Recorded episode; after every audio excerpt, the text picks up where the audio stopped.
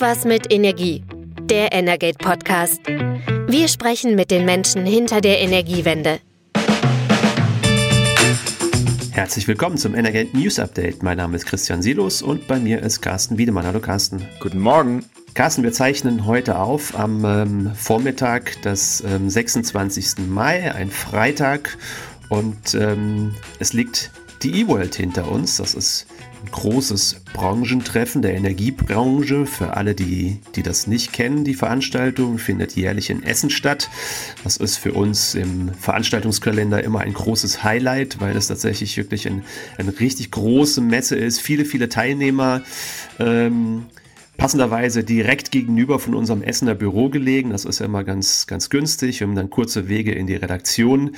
Ähm, wie war dein Eindruck dieses Jahr? Meine Stimme ist auf jeden Fall schon wieder etwas besser, denn äh, ich war zwei Tage da, Montag, äh, Quatsch, Dienstag und Mittwoch und da merkt man dann äh, später immer, die Messe war halt sehr voll und es war sehr laut. Man redet immer gegen so einen Geräuschpegel an. Ähm, das merkt man dann immer nachher in der Stimme, aber ich habe ja schon gesagt, es war voll. Also ich fand äh, es deutlich voller auch als im vergangenen Jahr. Da war das ja die erste, der erste Termin nach der Corona-Pandemie sozusagen. Da musste sich das erst wieder einfinden. Und dieses Jahr hatte ich den Eindruck, boah, da ist schon mächtig was los an allen Ständen, auch in allen Hallen, nicht nur in den vorderen, sondern auch in den hinteren ähm, war viel los. Ich habe viele Gespräche geführt, die auch viel äh, sehr spontan zustande kamen und ähm, ja, also natürlich sind wir noch irgendwie in der, in der Krise, in der wirtschaftlichen und äh, die Energieversorgung ist jetzt auch noch nicht alles geritzt, aber ich hatte schon den, den Eindruck, dass die Leute wieder nach vorne blicken, äh, dass sich alle sozusagen den Themen annehmen, ähm, die jetzt anstehen in den kommenden Jahren. Also ich hatte eigentlich, muss ich schon sagen, einen positiven Eindruck. Wir hatten ja auch einen Stand da, als, äh, ähm, also Energate hatte einen Stand, der war auch gut besucht, ähm, viel Austausch da. Also ich fand es schon sehr, sehr positiv, muss ich sagen. Ja, also man sieht tatsächlich, glaube ich, auch einfach sehr deutlich, dass sich alle wieder darüber freuen, solche Branchentreffen zu haben, dahin zu gehen, den Austausch zu pflegen. Also hast es ja gesagt, an vielen Ständen war richtig viel los. Es gibt im Prinzip bei der E-World traditionellerweise auch so eine Art Gashalle. Da sind die großen Gasunternehmen, da war auch richtig viel los. Ähm, logischerweise, die Unternehmen stehen natürlich immer noch stark im Fokus. Sefe war das erste Mal ähm, bei der eWorld vertreten als Unternehmen, auch mit einem ziemlich großen Stand. Da war auch ordentlich Betrieb. Also ich glaube mal, das kann man zumindest sagen. Die, diesen Krisenmodus, ähm, den Corona-Krisenmodus, den haben wir hinter uns gelassen. Das hat man jetzt bei der eWorld auch deutlich gesehen. Aber wir bleiben natürlich trotzdem im Krisenmodus der Energiekrise. Und ähm, dazu haben wir bei der eWorld ähm, eine Veranstaltung gemacht ähm, und haben ähm, dieses Mal bewusst verschiedene Vertreter aus unterschiedlichen Wirtschaftsbereichen, aus unterschiedlichen Industrien zur eWorld eingeladen, um ja, Energie- und ähm, Industrievertreter und Vertreterinnen zusammenzubringen, Dialog zu schaffen. Und ähm, das war, hat Spaß gemacht. Das war eine, eine, gute, eine gute Runde. Ähm, wie war dein Eindruck? Also ich fand es auch, es war eine, ähm, eine schöne Diskussion, weil es auch, ähm, ja, klar, wir sind ein Energiefachmedium, wir gucken immer in unsere Branche. Und da hatten wir jetzt äh, Vertreter der Textilwirtschaft, wir hatten Vertreter ähm, aus dem Bereich Agrar, also vom, vom Reifeisenverband, äh, wir hatten einen Vertreter der Kunststoffindustrie, von Kunststoff NRW und auch ähm, Volker Stucke vom äh, Verband der Energieabnehmer, also die so sozusagen für den Mittelstand Energieversorgungsberatung machen. Und äh, gerade dieser Einblick in die anderen Branchen, also Textil, wie sind die überhaupt durch dieses vergangene Jahr gekommen? Da gibt's auch eben energieintensive Betriebe, nicht alle, aber schon einige. Äh, und überhaupt Textilbranche, äh, da war ich erstmal überrascht, ja, in Deutschland, was ist denn das eigentlich? Weil man weiß es, die eigenen Klamotten kommen meistens nicht mehr aus Deutschland, sondern von woanders. Aber es gibt eben sehr viel im Bereich der industriellen Textilfasern. Da wird noch hier viel hergestellt, was man eben gar nicht so sieht. Hallen, Hallenabdeckungen oder sowas oder äh, auch Fasern für Autositze oder so. Und die mussten natürlich auch im letzten Jahr sehen, wie sie äh, Rande kommen. Das war auch nicht bei allen so leicht. Allerdings hatte der Michael Engelhardt vom Verband Textil und Mode gesagt, ja, also es gab wohl keine großen äh, äh, Insolvenzen oder Pleiten, aber schon eben Unternehmen, die kämpfen mussten, die auch mal Produktion ein bisschen runterfahren mussten. ähnlich eben auch im Bereich Agrar. Die mussten auch alle äh, schon sehen, wie sie äh, da über die Runden kommen. Und beim Kunststoff sowieso, das ist ja ein größerer Industriebereich, energieintensiv. Ähm, aber alle haben eben berichtet, dass die Energiebremsen, so kompliziert sie im Einzelnen sind, schon äh, geholfen haben, um eben gewisse Phasen zu äh, überstehen. Ja, ich fand vor allem interessant, äh, Michael Engelhardt hat gesagt, dass bevor die Energiepreisbremsen dann wirksam geworden sind, auch ähm, in den Mitgliedsunternehmen seines Verbandes die Nerven blank lagen. Das war sein Zitat. Ich glaube, das war schon interessant. Aber dann eben auch das Lob für die Energiepreisbremsen. Ähm, die, glaube ich, da für viel Milderung und Linderung gesorgt haben. Ähm, interessant war auch im Vorfeld dieses Verbände-Talks, ähm, war, haben wir zwei Marktanalysten von Energize, Dennis Warschewitz und Stefan Küster eingeladen, die einerseits natürlich nochmal zurückgeguckt haben auf die ähm, Preisentwicklung und ich glaube gerade heute interessant, denn wir haben momentan so niedrige Gaspreise wie seit dem Sommer 2021 nicht mehr und ähm, die beiden haben auch vorausgeschaut und haben ähm, ihre Chartanalysen ähm, uns Einblicke gegeben. Und ähm, ja, die gehen davon aus, und das haben sie sehr deutlich gesagt, ähm, im Frühjahr 2024 ist die Energiekrise vorbei. Ähm, das analysieren sie aus, aus den Charts, die vorliegen. Sie ähm, begründen das unter anderem damit, dass ähm, im kommenden Jahr aktuell keine großen Preisunterschiede mehr zu sehen sind zwischen dem Gasverbrauch im Sommer und in, dann im folgenden Winter. Das heißt also, die Branche stellt sich auch darauf ein, dass im kommenden Winter genügend LNG vorhanden sein wird, genügend Erdgas vorhanden sein wird und eben dann vor allem LNG, weil dann ähm, viele auch davon ausgehen, dass in der Ostsee noch ein weiteres LNG-Terminal dazukommt am Hafen Mukran. Das ist zwar momentan politisch noch sehr umstritten, aber die, der Markt stellt sich offenbar darauf ein, dass die Gasknappheiten ähm, ab dem Winter 2023, 2024 vorbei sein werden, aber es bleibt viel Ungewissheit für den jetzt bevorstehenden Winter, gerade weil auch noch große Mengen russisches Erdgas über die Ukraine nach Europa kommen, ähm, weil wir natürlich auch nicht wissen, wie der Winter wird. Wir hatten jetzt einen sehr milden Winter hinter uns, wird der nächste sehr kalt, kann es schon wieder ganz anders aussehen. Genau, und ähm, was man ja dazu sagen muss, ähm, das hatten wir auch, glaube ich, schon mal, es bleibt ja bei diesem New Normal, also die Preise sinken zwar wieder, aber das Niveau, was vielleicht auch Industriebetriebe ähm, gekannt haben aus den Jahren vor, als vor 21 im September, als es sozusagen anging, hochzugehen, weil Russland eben bewusst ja schon Gaslieferungen damals verknappt hatte, eben in Vorbereitung auf den Krieg. Dieses Niveau werden wir wahrscheinlich, kann keiner sagen, ob wir es wieder erreichen, aber in naher Zukunft nicht. Und natürlich ist deswegen immer noch ein Thema, wie unterstützt man Industrie? Also der Industriestrompreis war ja auch ein Thema, über das wir diskutiert haben. Das ist halt ganz interessant. Irgendwie findet den keiner so richtig toll, also auch Industriebetriebe nicht, weil niemand gerne sozusagen auf Kosten des Staates ähm, da ähm, Stromlieferung haben will. Das ist eigentlich etwas, was den Unternehmen so ein bisschen zuwider ist, so ein Eingriff. Andererseits sehen sie aber auch keine Alternativen. Also gerade zum Beispiel die Kunststoffindustrie, die ja sehr energie energieintensiv ist und ja quasi doppelt äh, gekniffen, weil sie teilweise Gas eben auch als Rohstoff braucht, also nicht nur als Energiequelle. Ähm, und die sehen schon, ja, also irgendwie finden wir es nicht gut, aber äh, irgendwie kommen wir auch nicht drum herum, dass wir das für eine gewisse Zeit in jedem Fall brauchen werden. Und da muss man eben jetzt sehen, wie die, die politische Diskussion da weitergeht. Das Wirtschaftsministerium möchte das ja. Die FDP sperrt sich heftigst dagegen noch, aber ich kann mir auch auf lange Sicht nicht vorstellen, dass man ja eben diese vielen energieintensiven Industrien da dann vor die Wand laufen lässt, weil wir hatten ja auch äh, den VEK da, Christian äh, Seifert, den Hauptgeschäftsführer, also den Verband der Industrie, ähm, von Industrieunternehmen und industriellen Kraftwerksbetreibern und der sagt eben, naja, also wir stellen jetzt nicht fest, dass von heute auf morgen irgendwie Unternehmen hier abwandern und ihre Anlagen abbauen. Das ist es nicht. Knall auf Fall passiert das nicht. Aber eben, wenn Investitionsentscheidungen getroffen werden, dann werden die eben nicht für Deutschland getroffen, weil man sich die Energiepreise an, anschaut, sondern die werden woanders getroffen. In Asien, auch in den USA. Äh, da kam dann sozusagen das, äh, das Wort Green Leakage, was ich auch ganz interessant fand, auf wir reden ja sonst immer von Carbon Leakage, also die CO2-Emissionen wandern eigentlich ab, aber in diesem Fall wandert die grüne Industrie ab, die wir eigentlich haben wollen, weil sie woanders bessere Bedingungen haben. Und da war die Botschaft der Industrievertreter auch sehr klar, es bräuchte jetzt eigentlich einen klaren politischen Fahrplan, eine klare politische Unterstützung und dazu wäre die Basis ja überhaupt erstmal eine politische Einigkeit im Kreise der Bundesregierung. Und ähm, davon sind wir momentan leider sehr, sehr weit entfernt. Und ähm, das zeigt sich, glaube ich, auch wieder, wenn wir auf die anderen Themen der Woche gucken, also den Blick weglenken von der E-World und gucken, was war so los. Ja, wir waren beide in Essen, aber in Berlin war natürlich trotzdem weiterhin politischer Betrieb. Den hatten wir auch im Blick.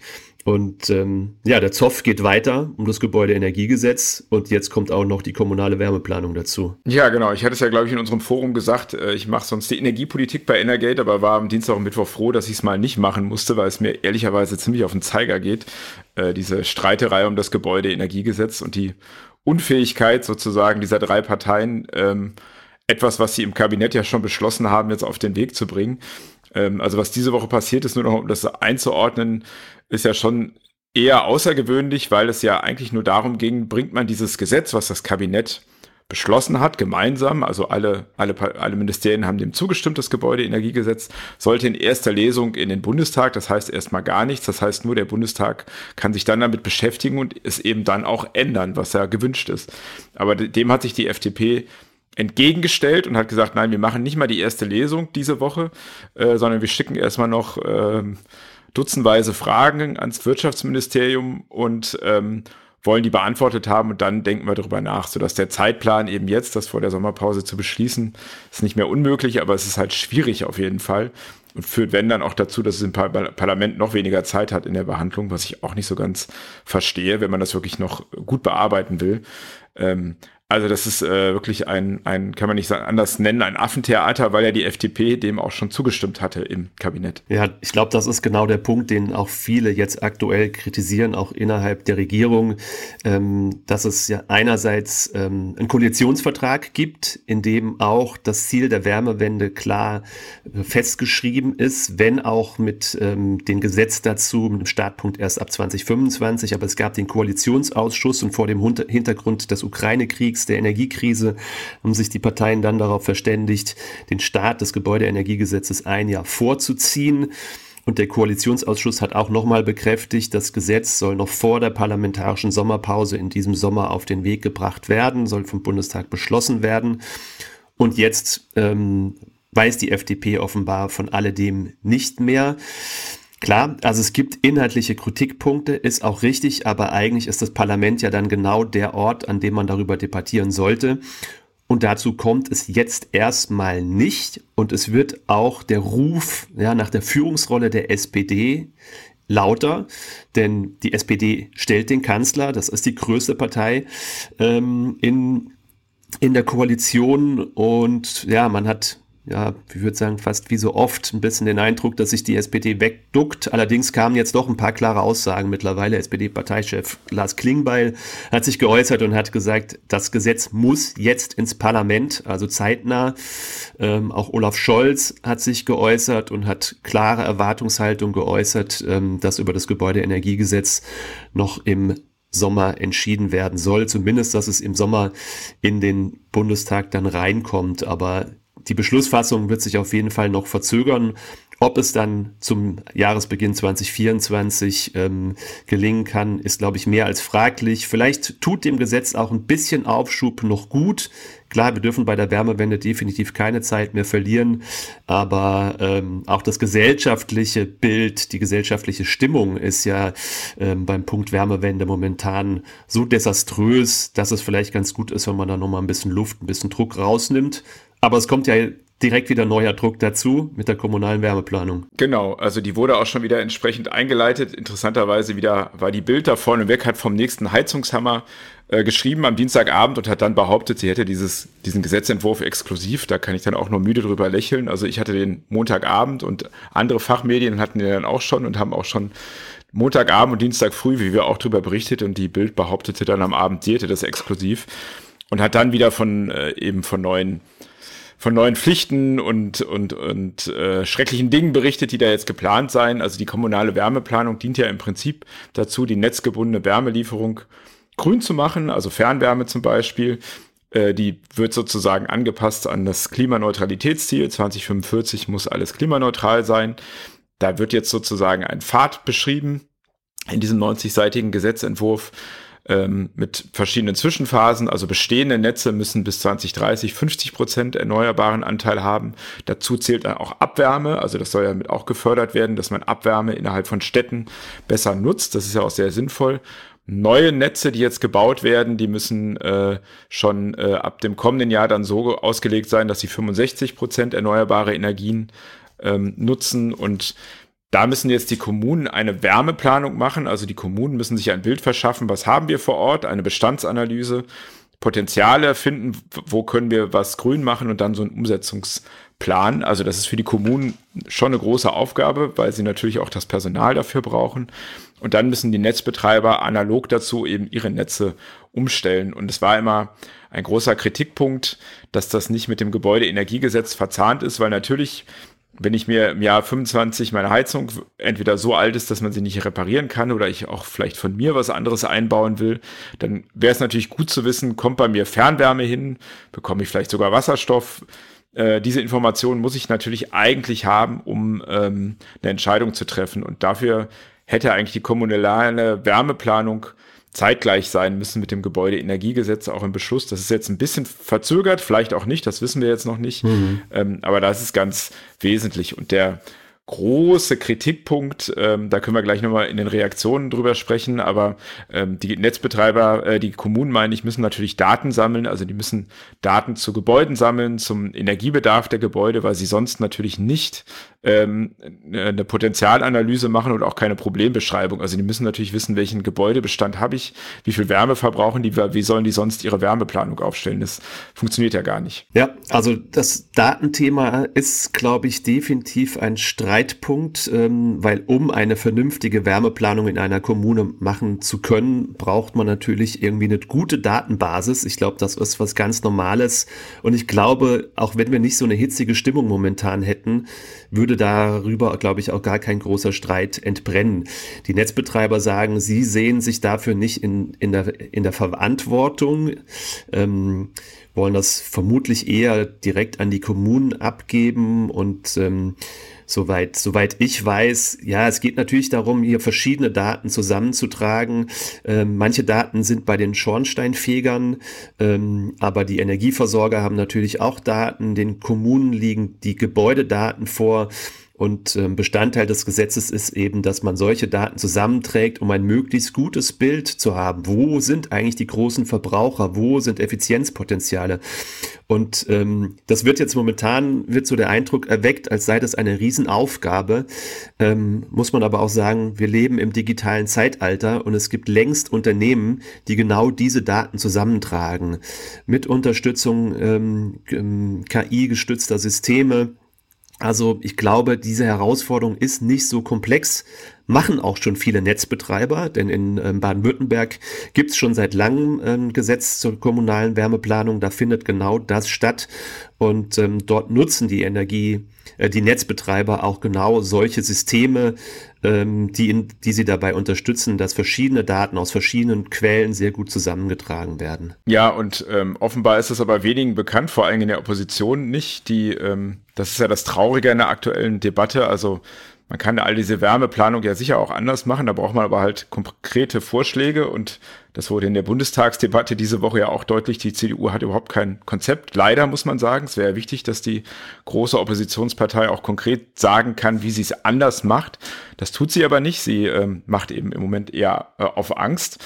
Da hat zum Beispiel der CSU, äh, CDU-Chef in Thüringen hat äh, äh, davon gesprochen, dass jetzt irgendwie die, die, die, die Stasi in den Keller kommen würde und eben nach den Heizungsdaten nachschauen würde. Ähnlich hat das die CDU auf Twitter gepostet. Nein zur Heizungsspionage, muss man sagen, Leute, informiert euch mal selber. Gerade, dass die CSU das macht, weil nämlich in Bayern, da wissen wir ja, wer schon lange in Bayern äh, regiert, Da ist es schon Usus, da steht es nämlich im Klimaschutzgesetz, dass die Bezirksschornsteinfeger genau diese Daten eben melden müssen an die Landesämter. Und das gibt es auch, hast du ja auch genannt, in anderen Kommunen. Das ist also nichts Neues, dass solche Heizungsdaten erhoben werden. Wir kennen ja auch Energieausweise, die sind schon lange verpflichtend, wurden auch sozusagen von CDU-Regierungen mit beschlossen, wenn es da immer wieder Änderungen gab. Das gibt es alles, da werden solche Daten erhoben. Ähm, also jetzt zu behaupten, da käme es irgendwas groß Neues, ist eben schlicht und ergreifend, wie vieles in dieser Wärme ähm, Debatte einfach falsch. Und sehr bezeichnend fand ich auch ein, eine Pressemitteilung, die kam von der CDU-Fraktion von Jan-Mario äh, Lutschak, ähm, baupolitischer Sprecher.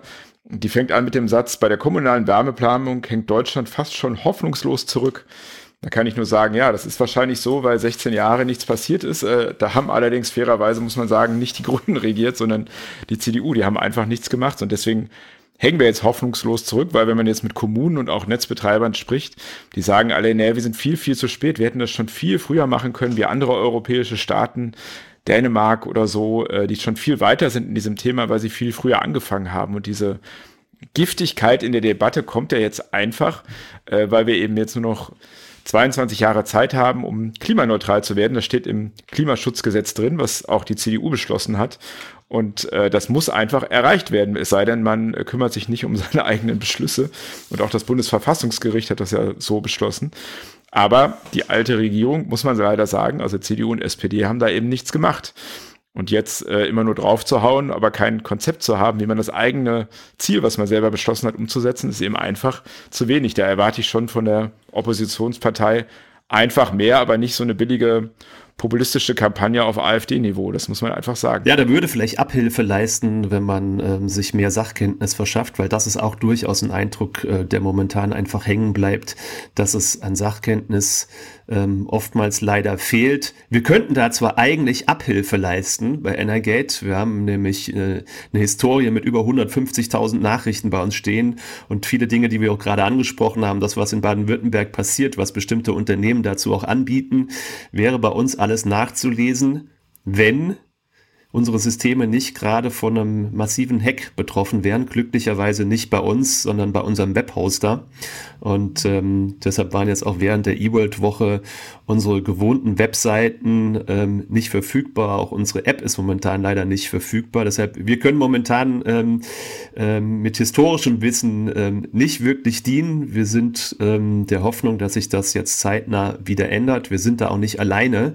Ähm, wir haben ähm, hohen Beistand, äh, auch das Erzbistum Köln ähm, mit der Caritas in Köln und vielen Unterorganisationen ist äh, von der gleichen Situation betroffen.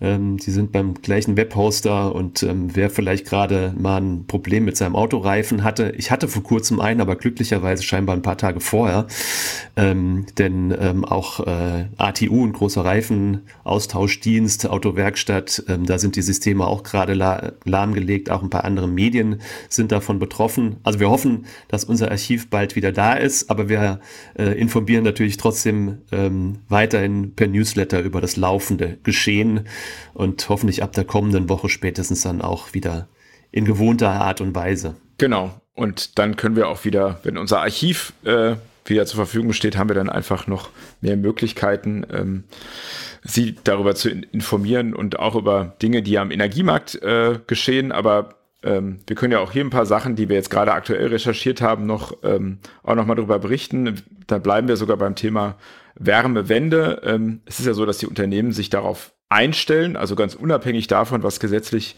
gemacht wird, läuft das ja schon länger. Hatten wir auch neulich bei unserem Webtalk. Im letzten Jahr gab es 800.000 Heizungsmodernisierungen, also die Menschen schauen sich ohnehin schon um, wie sie effizienter heizen können in Zukunft, weil Gas und Öl eben teurer werden.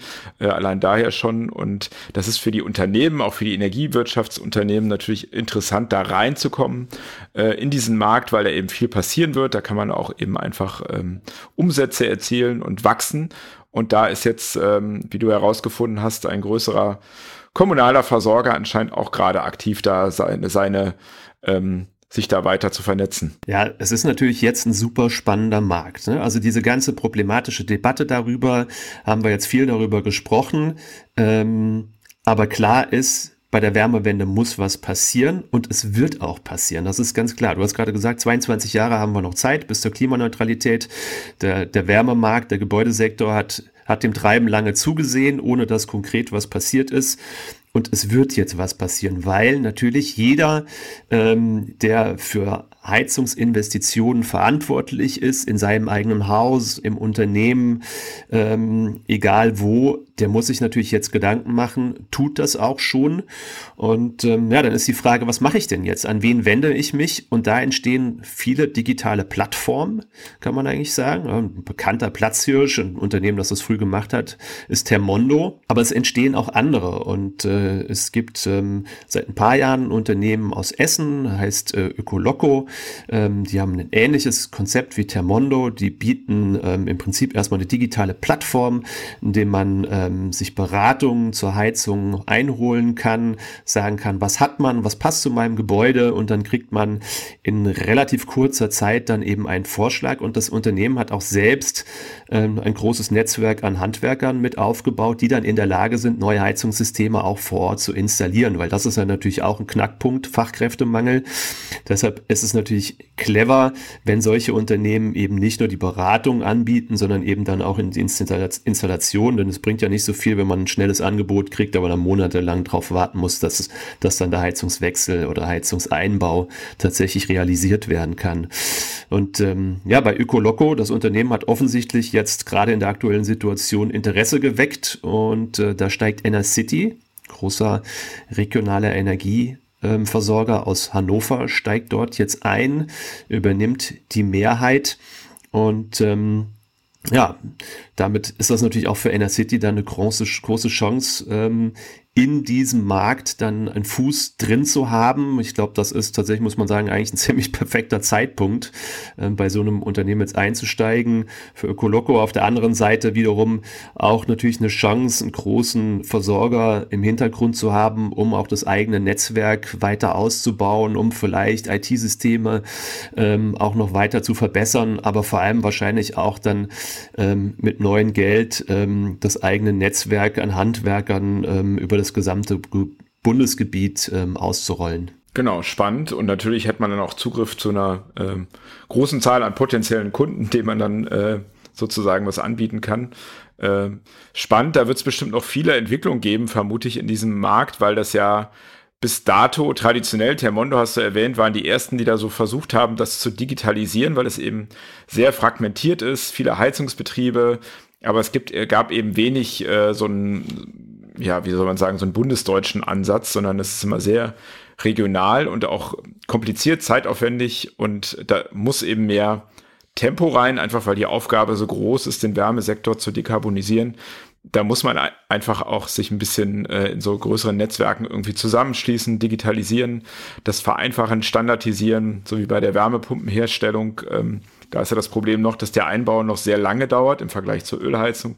Das muss eben alles schneller werden und ja, alles, was da an, was da hilft, ist sicherlich gewünscht, auch weil das Personal, und das war sicherlich jetzt bestimmt auch für Inner City ein Argument, dass es einfach schwierig ist, überhaupt Personal, Fachkräfte zu kriegen.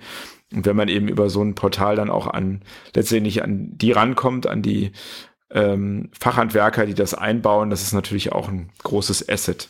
Gut, ich glaube, zeitlich kommen wir schon so langsam Richtung Ende. Ähm, Vielleicht noch mal ein kleiner Schwenk zu eWorld. Wir haben tatsächlich auch viel Lob für unseren Podcast gekriegt. Vielen Dank dafür.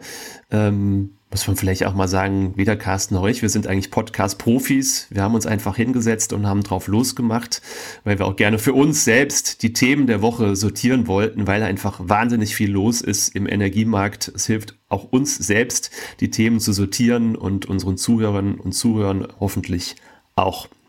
Wir hatten auch ein, ähm, fand ich sehr sympathisch, ein großes Lob aus der Schweiz. Ähm, hat mich gewundert, weil wir hier gar nicht so die Schweizer Themen eigentlich aufgreifen. Ähm, das sollten wir uns aber, glaube ich, dann für die Zukunft öfter vornehmen. Ja. Momentan gibt es gerade neue Diskussionen oder neue Verhandlungen zum Stromabkommen. Ein komplizierter Prozess. Ich würde sagen, sobald es da Neuigkeiten gibt, werden wir dann auch dieses Thema hier im, im Podcast mal etwas intensiver besprechen. Genau. Machen wir. So, und dann stehen wir jetzt vom Pfingstwochenende. Ähm, langes Wochenende nach der E-World, eigentlich ziemlich passend. Und ähm, ja, Mensch, Fußballwochenende auch. Genau. Die deutsche Meisterschaft wird entschieden. Oh ja. Ich habe passenderweise habe ich äh, während der E-World habe ich in Dortmund übernachtet, weil äh, in Essen immer gar nicht so viele Hotelzimmer angeboten werden können. Und äh, da kam an einem Morgen ein total aufgeregtes Fernsehteam auf mich zu, mir zugerufen, es geht um die Borussia. Die wollten ein, ein Interview führen. Ähm, Borussia Mönchengladbach wahrscheinlich. Ne? Ja, ich habe auch nicht gewusst, wen sie genau meinen in Dortmund, aber ähm, also es, man, hat wirklich in Dortmund gemerkt, große, große Aufregung. Borussia Dortmund könnte vor der deutschen Meisterschaft stehen. Was glaubst du? Wer wird Meister? Tja, also ähm, ich meine, du weißt ja, mein Fußballherz schlägt äh, in meiner Geburtsstadt Düsseldorf noch. Da rede ich jetzt die nächsten zehn Jahre nicht über eine Meisterschaft, aber Trotzdem würde ich sagen, als, als Fußballfan wäre es natürlich gut, wenn mal diese Dominanz der Bayern gebrochen würde. Allein wenn ich an meinen Sohn denke, der ist jetzt 13, der kann sich jetzt an nichts anderes erinnern als an Bayern München als Meister. Da wäre es schon mal schön, zumal man ja auch weiß, nach dieser Saison wird Bayern äh, so viel investieren, dass sie dann wieder zehn Jahre Meister werden. Insofern, wenn jetzt Dortmund diese Chance nutzen würde, fände ich schon gut, aber wir erinnern uns, äh, es gab da, gibt da so einen Ort unter Haching, hat auch mal in der ersten Liga gespielt. Da gab es auch mal so einen Verein, der hätte da gar nicht mehr viel machen müssen. Ich glaube, nur unentschieden spielen. Hat nicht so ganz geklappt. Ja, also äh, wenn Nervosität im Spiel ist, würde ich meine Hand nicht dafür ins Feuer legen, dass das morgen klappt, auch wenn ich es mir schon irgendwie wünschen würde. Ich bin auch, ja, wahrscheinlich hier irgendwie an der Stelle dann der Zweckpessimist. Ich finde es dann natürlich auch einfach gut nach zehn Jahren, wenn man eine andere Mannschaft die Meisterschale hochhalten würde. Ich glaube, in München interessiert das mittlerweile auch kaum noch jemanden ähm, nach dieser Saison wäre die Freude wahrscheinlich sowieso nicht so groß darüber, ob da jetzt nochmal auf dem Rathausbalkon die Schale gezeigt wird oder nicht. In Dortmund ist aber wirklich eine Riesenaufregung. Ich glaube, das wäre eine Riesenparty. Ähm, auch die Dortmunder haben eigentlich nicht geglänzt dieses Jahr. Es wäre ihnen trotzdem zu gönnen. Es wäre vor allem der Bundesliga zu gönnen, dass es mal ein anderer Meister wird. Und ich wünsche mir, dass du nicht recht behältst, dass die Bayern dann die nächsten zehn Jahre wieder Dauermeister sind. Ähm, da würde ich mir ja wünschen, dass sie genauso einkaufen wie in den letzten Jahren. Vielleicht ähm, gibt es dann wieder mehr Spannung. Aber wir beide wissen ja auch, dass wichtige Spiele oder die wichtigen Spiele sind gar nicht morgen, die sind nämlich übermorgen. Vor allen Dingen äh, auf dem Betzenberg. Da spielen nämlich unsere beiden Vereine gegeneinander, äh, spielen um die goldene Ananas, aber das ist natürlich das wichtigste Spiel des Wochenendes. Wenn dann, äh ja, definitiv. Sowieso, in der zweiten Liga finden sowieso die spannenderen Spiele statt. Da kommen, kommt ja jetzt noch ein Hauptstadtclub dazu. Also da gucken wir lieber hin. Carsten, vielen Dank für diese Woche. Schöne Pfingsten wünsche ich dir, unseren Hörerinnen und Hörern auch. Und dir auch. Ähm, ja, wir hören uns dann wieder in der kommenden Woche. Bis dahin. Bis dann. Das war Irgendwas mit Energie, der Energate Podcast. Tägliche Infos zur Energiewende liefern wir auf www.energate-messenger.de.